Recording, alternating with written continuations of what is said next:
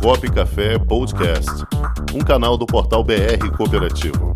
Apresentação: Cláudio Montenegro. Produção: Comunicop.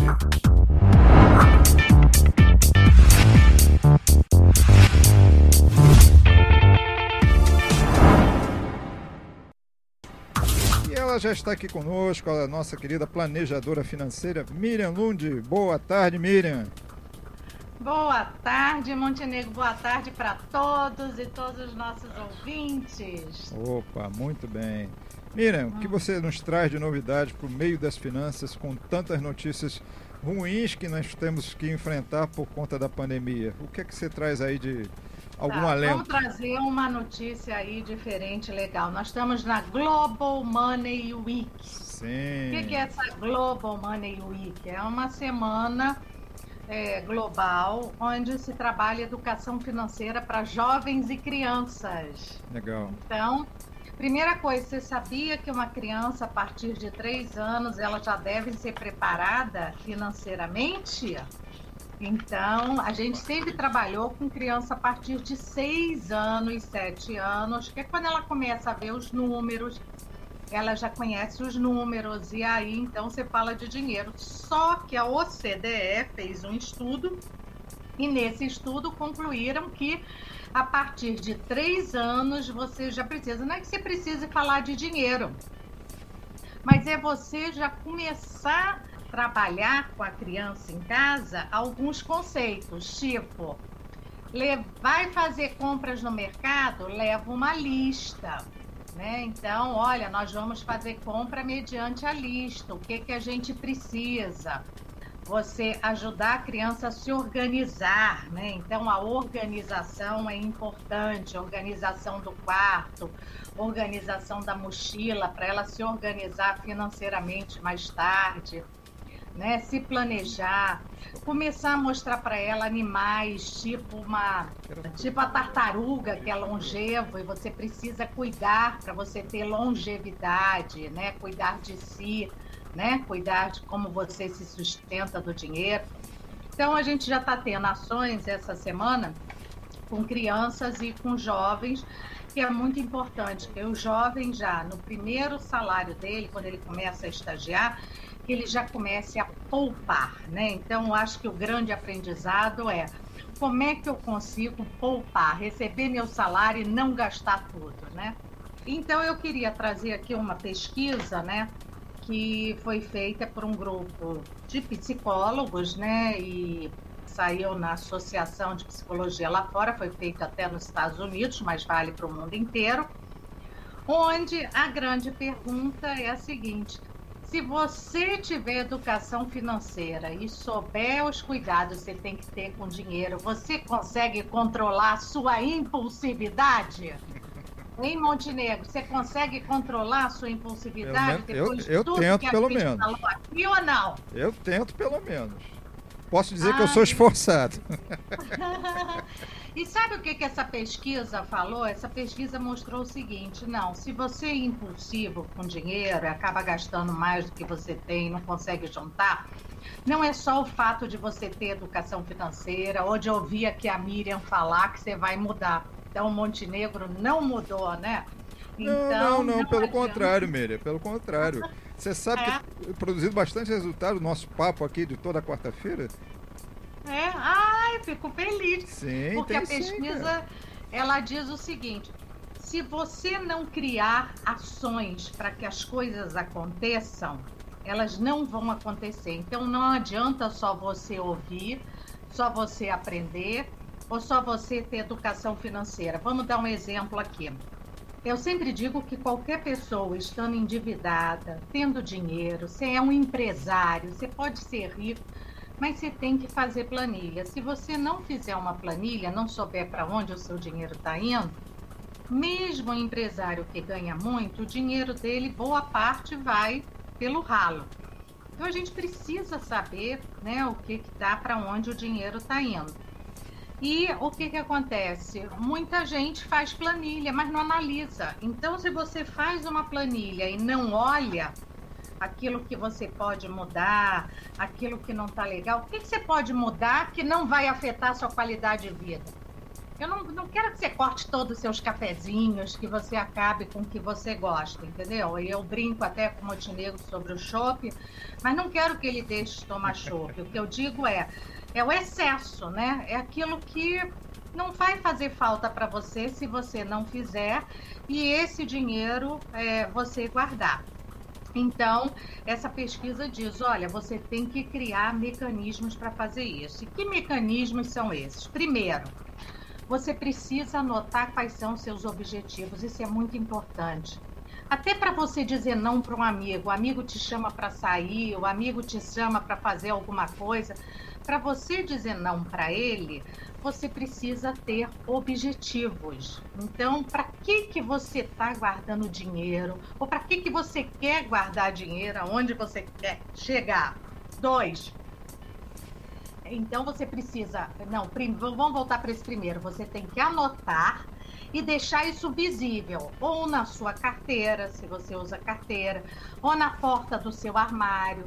Tem que ficar visível quais são seus objetivos para você é, conseguir dizer não e ter força para seguir um caminho legal para você, que te traga felicidade. Dois, você precisa fazer uma planilha, porque querendo ou não, nossos gastos vão aumentando. Aí a gente vai lá e reduz. Daqui a pouco a gente tem que fazer, olhar de novo a planilha, porque sem querer eu tô com débito automático. Ah, eu assinei alguma coisa ali no, no celular. E aí, quando você vê, você está gastando mais do que você realmente precisa gastar. Além de todo ano você ter que revisar as contas. Celular, revisar a internet, revisar a TV a cabo. Você tem que revisar todos esses itens, porque cada vez eles estão ficando mais baratos. Então a gente precisa rever. Outra coisa, se você quer juntar dinheiro, qual é o segredo para juntar dinheiro? O segredo é você, no dia que recebe o seu salário, você já separa 50, 100 reais e aplica. Você deve ter débito automático. O débito automático faz com que você junte dinheiro sem sentir e sem dor. Porque a pesquisa, foi feita uma pesquisa neurológica, olha só, o Montenegro, que as pessoas que fazem depósito para aposentadoria, quando a aposentadoria está muito longe, você é jovem, tem que depositar para aposentadoria, na sua cabeça mexem os sintomas que são alterados aqui são os mesmos que dão dinheiro para um estranho. Então, quando você junta dinheiro para um futuro muito longe, na sua cabeça, lá no fundo, é como se você estivesse dando dinheiro para um estranho.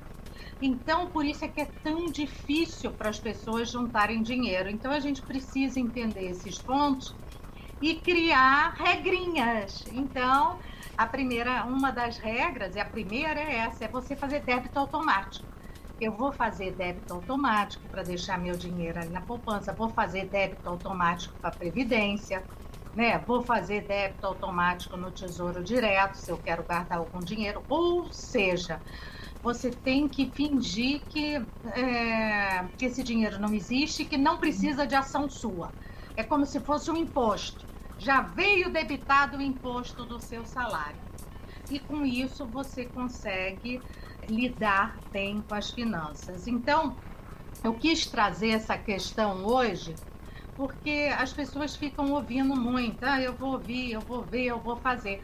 Mas o que, que acontece? Não adianta se a gente não agir e não criar esse mecanismo. Por exemplo, se você sai com cartão de crédito e acaba gastando ou comprando alguma coisa, se você vê vitrine ou vê loja. Então, sai sem o cartão de crédito. Começa a experimentar situações novas que podem te ajudar a ter esse controle diferenciado sobre o dinheiro, tá? Agora que eu falei para vocês isso, o segredinho de juntar dinheiro, né? Então, agora a gente vai falar um pouquinho da economia, que foi o que o Montenegro me pediu com tudo isso que está acontecendo?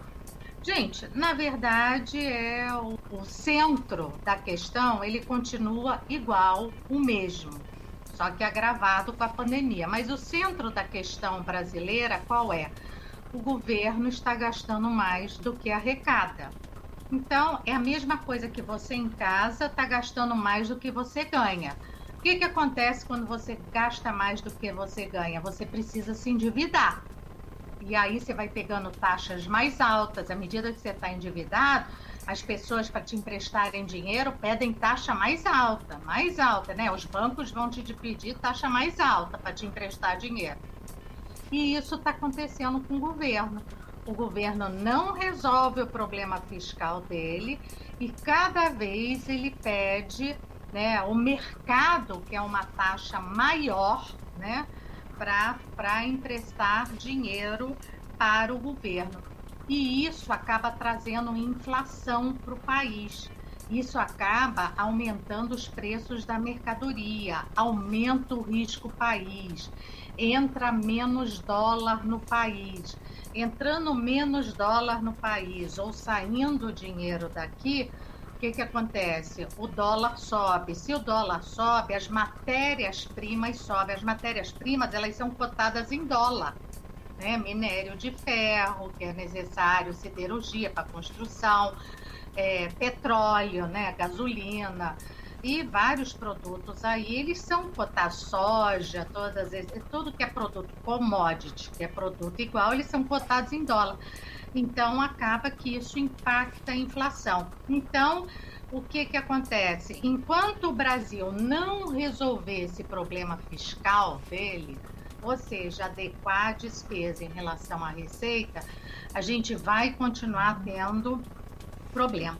Mas Miriam, e a pandemia, como é que fica? Eu sei que na pandemia a gente está tendo um gasto extra.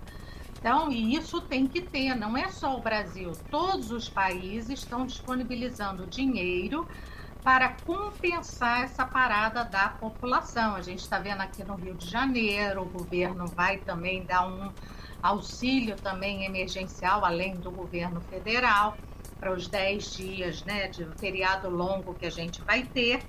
Mas o que, que precisa? Mas isso a gente sabe que é pontual, que está acontecendo agora e depois acabou. O que gera todo esse problema no Brasil, essa desconfiança, essa volatilidade toda, bolsa caindo, dólar subindo, isso tudo tem a ver com não resolver o problema na base. Porque você tem que resolver o custeio do governo. O custeio do governo está muito mais alto do que ele arrecada. Então, isso tudo ele precisa reduzir. Miriam, mas se a economia crescer, ele vai arrecadar mais, mas ainda vai ser insuficiente. Ele tem que reduzir esse custeio. Enquanto não se fizerem medidas para reduzir custeio, então, a gente vai estar tá numa situação de muita volatilidade, ou seja, é, a gente vendo os alimentos subindo, a gente vendo gasolina né, subindo e descendo, bolsa subindo e descendo, essa confusão toda. Então, o que a gente precisa agora, ponto um, que haja um entendimento com relação à vacinação, né, para que agilize isso, as compras, tudo isso, para acalmar o mercado e as atividades voltarem ao normal e imediatamente o governo aprovar redução do seu custeio, ou seja, fazer o seu dever de casa. Aí a gente vai poder sorrir e estar mais feliz, né, e, e com muito mais tranquilidade, tá, é, é Montenegro? Então, é, Miriam, esse... é aquilo que o, o, ministro Paulo Guedes vem batendo nessa tecla, né? A economia só vai voltar ao normal depois da vacinação em massa, né? Sim, mas para voltar ao normal, o governo precisa aprovar a redução. E como todo mundo está voltado para o político para 2022, Exato. aí ninguém quer, quer aprovar medida impopular. E medida impopular é reduzir, né? Quando você tem que reduzir, imagina você empresário, todo empresário, toda cooperativa, não tem momentos que ela tem que reduzir gasto? Sem dúvida. Reduzir gasto é normal nas empresas, é normal nas cooperativas, é normal em todo ambiente. E isso tem que ser normal para o país também. Só que eles não tratam isso como normal. Ninguém quer fazer isso, ninguém quer mexer nas despesas porque vai desagradar alguém. Então, a gente tem que torcer para que pós-vacina Brasil encoraje e tome uma decisão aí na sua política fiscal para a gente voltar a crescer e ver aí nosso é. Brasil, né? Isso aí, para a gente não ter que ficar ao ritmo do Zeca Pagodinho, deixa a vida me levar, né? Essa não funciona. Não pode. E essa, só, só funciona na música. Só na música. É isso aí. Muito obrigado, Miriam Lund, trazendo aí essas dicas maravilhosas para as nossas finanças sagradas do dia a dia. Miriam, muito obrigado. Quarta-feira de volta aqui com a gente.